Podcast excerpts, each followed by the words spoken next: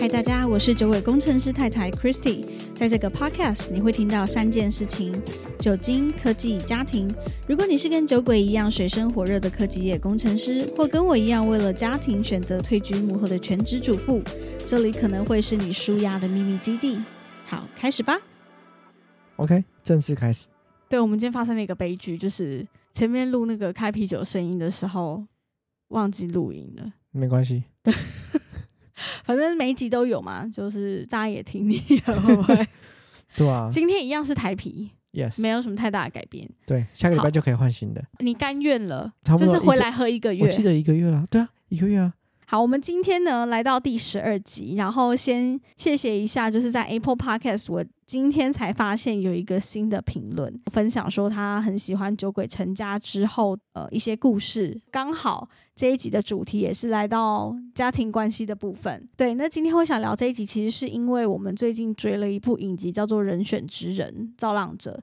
这部应该很多人在看，也很多人讨论了，所以就不多加的阐述说它的内容是在演什么。对，但是呃，中间有一段我们其实蛮有共鸣的部分，台词的内容大概是这样：家境嘛，就是为了工作。忙得天昏地暗的，然后忘记接小孩或来不及接小孩等等这些事情是重蹈覆辙的发生，最终他的太太就是非常的失望，嗯，然后决定要先离开这个家。他们事后有一些争执跟讨论，太太就有提到一句话，就是说，呃，我想要你每天把手机关机三十分钟，这三十分钟选情并不会逆转，这些都是很小很小的事情，嗯，可是它却跟台湾的未来是一样重要的。对，如果他是用台湾跟家庭来做比喻的话，这些小事情其实就跟台湾的未来是一样的。没错啊，对，所以就是在看完这个段落的时候，我就觉得嗯很有感触，就是这是很真实的夫妻互动，就常常会听到有可能啊朋友在抱怨啊，还是说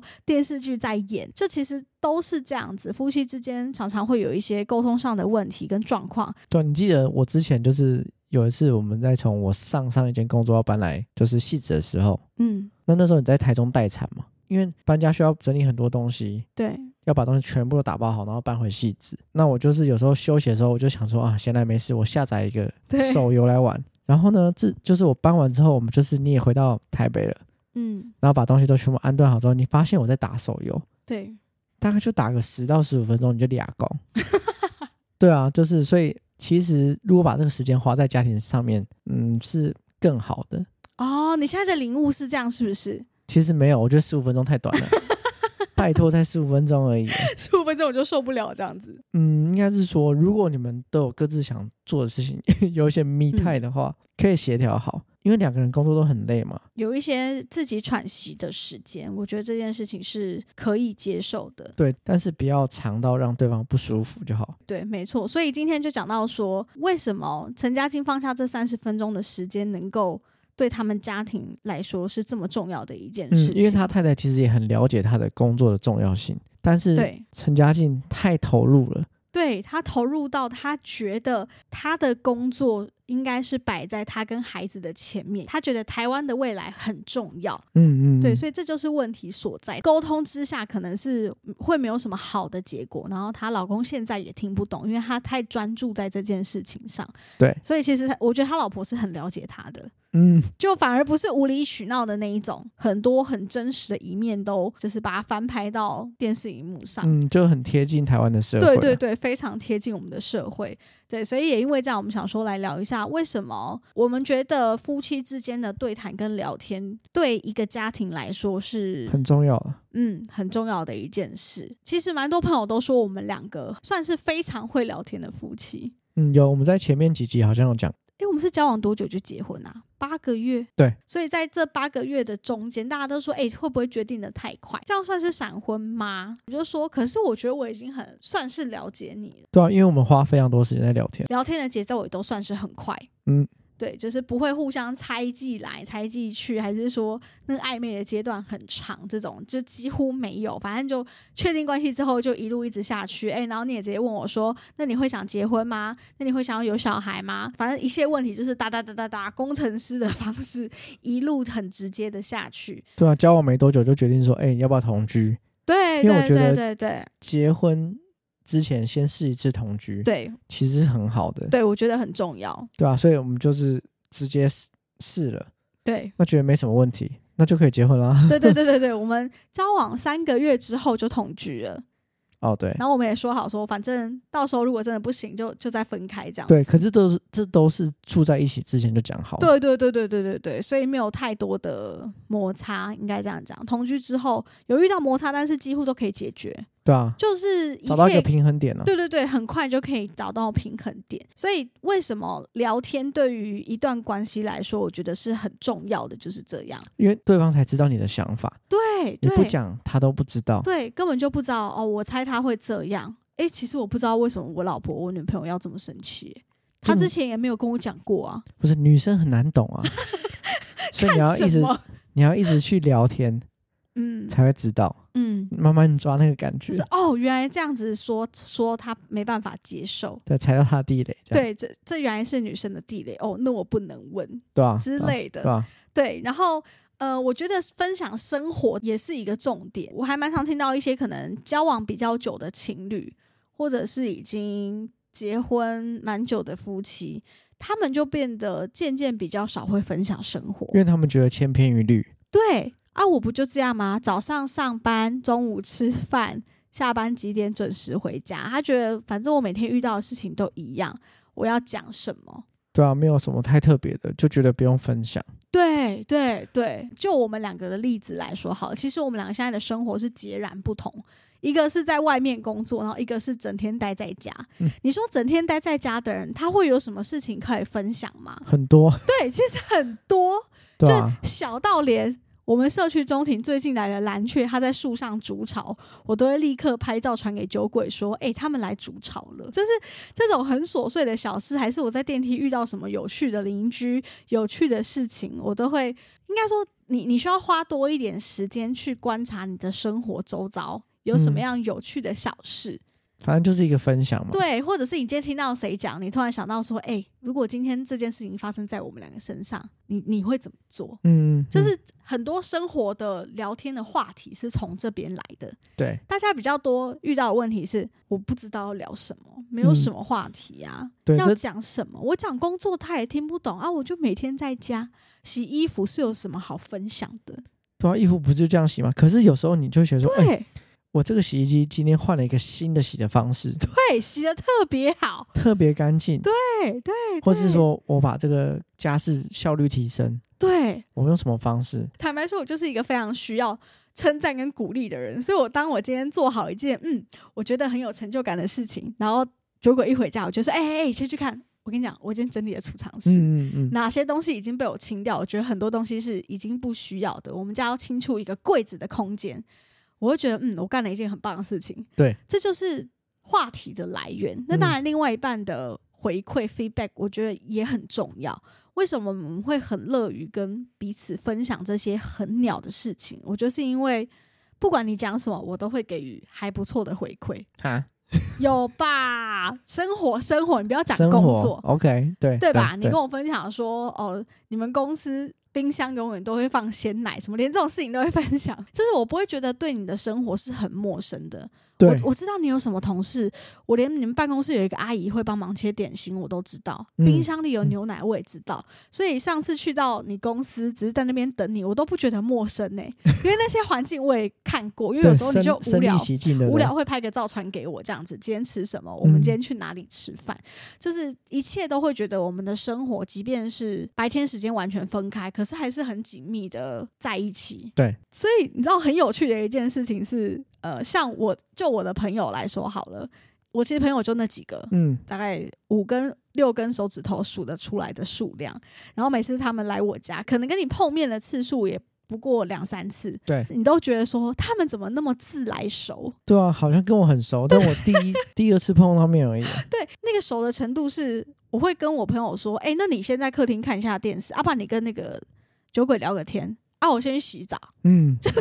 我把我朋友跟我老公丢在客厅，然后我就去洗澡，然后我就去做别的事情。我朋友也不觉得尴尬哦，对啊，而他且们就是就是会找对话题来对对聊，对，就开始聊天这样子。对，不会想说在那边划手机什么，不对对会，对，不会有那个尴尬的时间。但对我后来想想，应该就是因为我跟我朋友聊天嘛，然后也会提到我们两个一些相处的方式，相处的方式啊，聊天的过程啊，甚至我觉得最扯的是，你跟我的朋友居然我们有一起的群组，哦，对，超好笑。就是我前同事两个女生跟我还有她，我们四个人有一个共同的群组，对对对，而且这个对群组不是那种放在那里没事没话聊，几乎每天都会更新，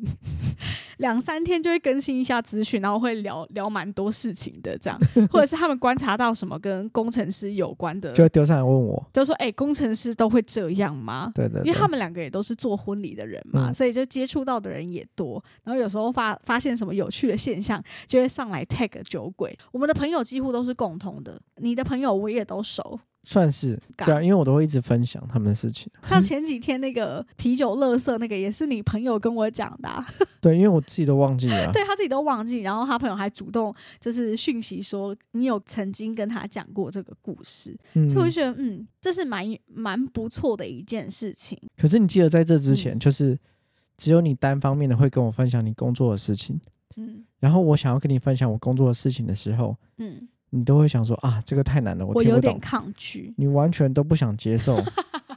只要一聊到对工作，好，我觉得我讲一下，因为我觉得你的专业对我来说就是真的比较深入，这你不可否认吧？嗯、你们的专业跟我们这种服务业的专业，其实要理解的程度上本来就会有落差。嗯，所以当你跟我分享的时候，我就觉得说，哦，太难，太难，太难，我真的听不懂，好难，我我可不可以先跳过？可是你就蛮气这件事，我们还吵过架。对啊，因为我觉得 蛮不公平的啊、嗯对，就是我可以换一个方式讲，嗯，但是你完全不想了解我的工作，或者是我跟哪些人相处，对，这样我们的话题就不见了，就断掉了，嗯只剩你跟我，而不是我跟你。啊，对所以嗯，我后面就可能换一种方式，你可以了解的方式，我不会讲专有名词，对我只会讲大概就是有一些逻辑性的对，问题。所以你也有修正了一下自己的做法，对不对？对，所以到后面你也知道我的工作大概是在做什么。大概对对 只对有对，大概，对没有更多。可是这样就可以创造出很多的话题啊，嗯，所以我们才可以无话不聊啊。嗯我觉得是样。嗯这样，就是对方给你什么样的反馈跟回应，我觉得很重要。如果今天我就说我不想听，然后你就觉得说算了，那以后我就不讲了，对啊，这他就这这就这件事就到这段了，就终止了。他没有他没有继续了。一个家庭的关系可能就这样慢慢慢慢的走向习惯，对啊，每天亲就是我去上班，对然后你做家务事，对回来，然后你接小朋友，吃完晚饭，对做完家事，洗澡、睡觉，没了，对嗯对不聊对天。对，这个家庭它就变得好像只是一个责任的存在，对，就会像人家说啊，最后就只剩亲情，我觉得一直聊天的好处，其实也有体现在小朋友上面。就嗯，比如说他，老实讲，他发生了什什么事情，嗯，我们都想法蛮一致的，对，因为我们在这之前就有做过很多的沟通，所以不会想说，嗯，当在决定一件事情的时候，对。我们的意见会会有很大的不同。因为这不了解你的想法嘛，因为对不了解对方在这件事情上可能会怎么做，所以我们很难达成共识。嗯，但如果说我们平常就有在聊天，可以了解哦，你可能会怎么想，那我觉得怎么做比较好，那他相对的对于这个家庭来说效率就会更好。对啊，所以这也是你要怎么去调整照顾小朋友的方式？嗯，对对对，没错没错。嗯嗯所以我嗯觉得这是一个好处啊，呃很重要的一环呐、没错聊天。没错。夫妻就是要聊天，这是今天的结论吗？ 而且我们聊的 range 很广哦，生活、工作到对 AV 女优都能聊。 对，而且还是你跟我聊，不是我跟你聊我可能就是某天在 Twitter 上，你知道 Twitter 就是各种啊。对，新三色的内容嘛，然后对常常就 Twitter 看一看，就发现哇这，AV 女优很正哎、然后奶又嗯很大，很好看这样。 然后我就会立刻传给酒鬼，我说哎哎、欸你知道这个人吗？这样就女生还是会欣赏好看的女生。可是有时候传过来的时机不对、 啊。哎、我的手机，你知道现在就是有时候跟同事会，哎、你看一下这个，我们可能拍波形，对，就是拍我的实验东西，哎、这这跳出来我怎么 办？这你有东西发生过这个事情吗？就是我传一些新三色的内容，然后你刚好手机打开，没有，还没有，是不是？我也不希望发生。但是你当时就是会心跳漏一拍这样子，就我自己在我位置 上，划开，然后发现是新三色的照对啊，因为你同事可能从后面经过，而且我又没有贴那个什么防防窥贴， 所以下次要传过来之前就说，哎、旁边有没有人啊，才可以传。先给，好好好，是是是。哎、先说一下，我没有传裸照给他、哦，我都是传别的漂亮女生的给你，对吧？先撇清一下，顶多 AV 女优就穿比较清凉 嘛，对对 对对可能顶多穿比基尼之类的之类的，就没这有样没有子而什已么下体的照片，没有没有没有这么没有这么夸张。嗯好，然后我觉得接下来要讲一下，就是聊天这件事情对于教养小孩会有什么样的帮助？比如说，我们最近呢，小朋友他喜欢上 Elsa 跟公主系列任何所有东西，粉红、粉红色、紫色之类的。嗯，但是我知道，就是其实还是有蛮多性别刻板的家长对、啊，在或现是老师也对，有，或者是老师，都还是存在在这个社会之中。那像我儿子最近就发生了一个事情是，他贴了那个 Elsa 的指甲贴，然后他隔天去上学，就发生了一个事情，班上的小女生就说：“为什么你有贴这个？你又不是女生你，又不是女生，你为嗯什对么可以贴这个？”嗯，然后老师就听到这件事情了，对可能就是一个小女生讲，两个小女生讲，大家就围过来看了。哦，你手上那是贴什么？为什么你有这个？嗯你又不是女生，对，你为什么可以用 Elsa？、嗯，然后老师就听到这件事情了，老师就过来嘛，然后然后老师当下的反应就是说，哦，这个叫做指甲贴，嗯那女生跟男生其实都可以贴，只是比较少男生会贴。对，老师对当时的答案是这样。那其实我儿子他，我觉得他算是敏感的小朋友，就是他当他接收到这个讯息的时候，他就开始想要一直把他指甲抠掉。对，但是其实在这个之前，他不知道这件事，因因为我跟酒鬼对于小朋友的这些性别的教养上，其实是很在乎、嗯很在意这件事，所以在还没有发生之前，其实我们就有花时间聊过。我不希望我的孩子是被性别局限住，局限住的，对，他觉得漂亮就可以，嗯，呃因为我觉得小孩子他就是一个真的就是一张白纸，他没有什么男生就是要蓝色，女生要粉红色的这种观念，所以漂不漂亮其实都是被别人定义出来的。这件事情既然我们觉得不好，那我们就不要让它延续下去。嗯好，然后就讲到说指甲贴这个事，嗯因为我们家对他的教育一直都很 open 嘛，就是当然真的啊，我觉得男生女生都可以贴指甲贴，你觉得漂亮就可以了，没关系。嗯哼，很漂亮吧？你是小公主哦，就对我也觉得她是小公主，我也会这样称赞她。这件事情在我们家是完全没有问题的，对，但是一直到有一天她回家，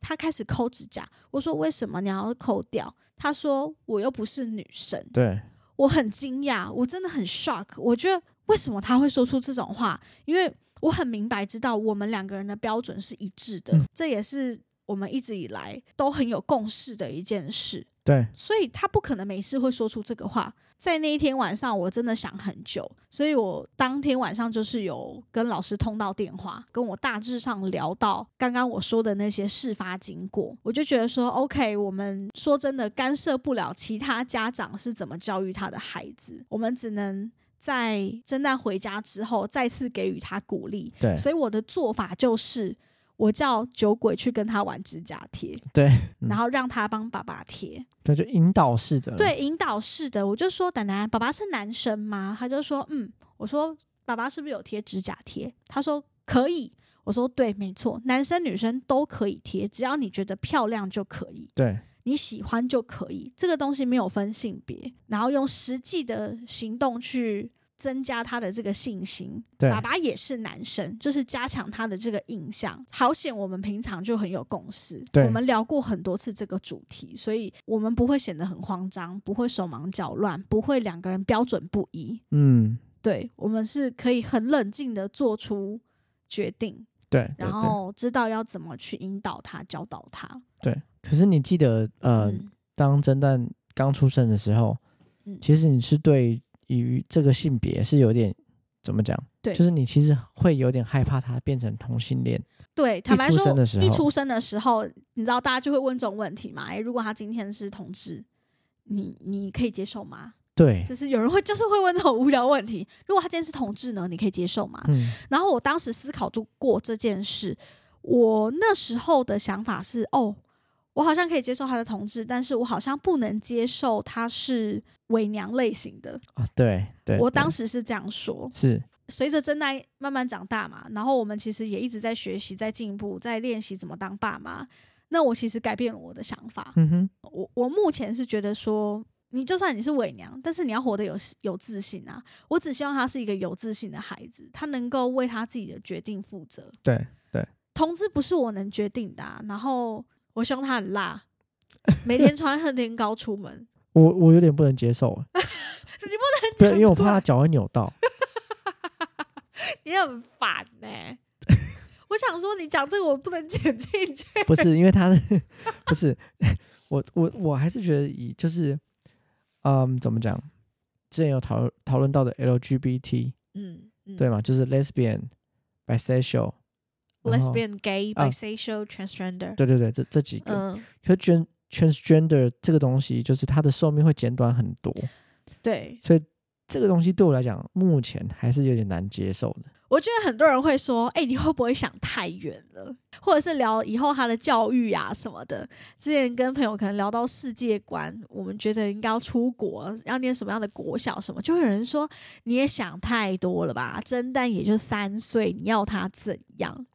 对我们来说，我觉得还好，这就是一个我们家庭之间的闲聊，它其实不沉重，对我们两个来说，对啊，它就是找它不是一个个很话题来聊天对嘛。它不是一个很 heavy 的事情，是是闲聊。嗯哼，但是这个闲聊对于我们家庭在遇到重大决定的时候是很有帮助的。因为你已经先事前准备好了，对有我我会哦，知道他可你能的会遇到想这法个问题，对啊对啊，他真的可能是同志。他你就是你不会手忙脚乱，对，啊我会知道说，我跟爸爸能够透过什么样的方式去引导他，告诉他你没有错，这件事情本来就是对的。之后可能会遇到什么样的问题，我们会怎么陪伴你度过。嗯，所以今天不管他是不是同志，或者是他是什么样 LGBT 哪一种，其实我们心里都已经有大概的方向。对对。我、这边讲个东西，就是嗯嗯，你记得他买 Elsa 这个衣服的时候，啊，他在买衣服之前， Yes，他其实是想要挑一件裙子，对，我想到了，对，逛街的时候，我儿子就看到满坑满谷 Elsa 的衣服，对类似就是全部都是公主系列的蓬蓬裙什么的，他都好喜欢，他就说：“妈妈，我觉得很好漂亮哦，我要买，我要买裙子。”他就很开心。对，他说他想买裙子的时候，其实我觉得好像也不是不行，嗯，但是我现在如今觉得不行的原因是，嗯，我觉得他还没有大到能够去面对其他小朋友或者是一些路人长辈的眼光，去跟嗯他说、为什么你是男生你要穿裙子。对我，觉得他还没有成熟到那个程度。那嗯当然我们可以帮他解释，但是我不确定我们能不能够一直在旁边引导他这件事。如果对啊他今天真的在学校不小心受伤了呢？嗯他可能搞不好坐娃娃车。然后哪个家长不小心接了，就说为什么你是男生，你穿蓬蓬裙？对他要怎么去面对这件事情？我觉得他还没有大到能够去，理解这个事情啊，对他还没有那么强壮。嗯，所以我觉得我会等到他能够理解说，OK，今天今天台湾的这个社会的确就是大部分男生不穿裙子，但是如果你要穿，妈妈也支持你，对，你是很棒的。对他能够理解到，OK，我就是要，我就是不一样，我就是很特别，我就是喜欢穿裙子对这件事情的时候，我觉得我会让他穿。对，对所以当时他说他穿裙子的时候，我是呃一直在思考要怎么回答他。然后，但是你先你先用了另外一个做法回答他，对不对？对，因为嗯嗯那时候我就跟他说，就是不是不让他买，嗯，是因为你比较粗鲁，对所以对你穿裙子的话会很不方便。对，你说你那会我把们裙子弄坏掉，对，那我们挑别的好不好？对，因为你都动作太大了。对，啊，嗯，我们去选别的。对所以最后我没有让他买蓬蓬裙，我最后买了一套就是 T 恤，粉对紫色的 Elsa T 恤跟一件短裤，对就是整套的彩虹彩虹色系的 Elsa。但是他还是很开心。对啊，他很对，开我心觉啊得那个相较之下，如果他真的要穿出去，他稍微中性一点点，嗯哼就是我觉得可以，至少他不用在这么小的单纯的年纪就接收到别人的这些歧视或者是刻板印象。嗯嗯对我觉得可能这个事情，我会选择等他再长大一点之后，他嗯能够强壮的去面对这些问题，嗯，我们再来做。对对，对，总结一下好了，就是呃，今天夫妻之间，你们觉得哦，我的生活就是一成不变啊，我的生活就是一板一眼的，到底有什么好分享的？我觉得你们可以试着从很小的事情开始，对试着尝试分享。对，或者是你在不管是上班的路上啊，买便当的途中啊，你看到什么有趣的事物，或者是你可以把这些事情拿出来跟你的另外一半讨论。嗯，哎、今天我路边听到情侣在吵架，在吵什么？哎、如果今天是你，你会这么生气吗？嗯，这样就是连这种事都可以拿出来作为很小很小琐碎的分享。可是这些分享你不要觉得很无聊、很无趣，这些对整个家庭来说，它就是有帮助的。对啊，它嗯是建构家庭的一个基石。嗯嗯嗯嗯嗯嗯，没错。对好吧，那我们今天的分享大概就到这边。 OK，如果你喜欢酒鬼工程师太太，可以追踪我的 IG 或是在 Apple Podcast 留下评论给我们哦。下次见。拜拜。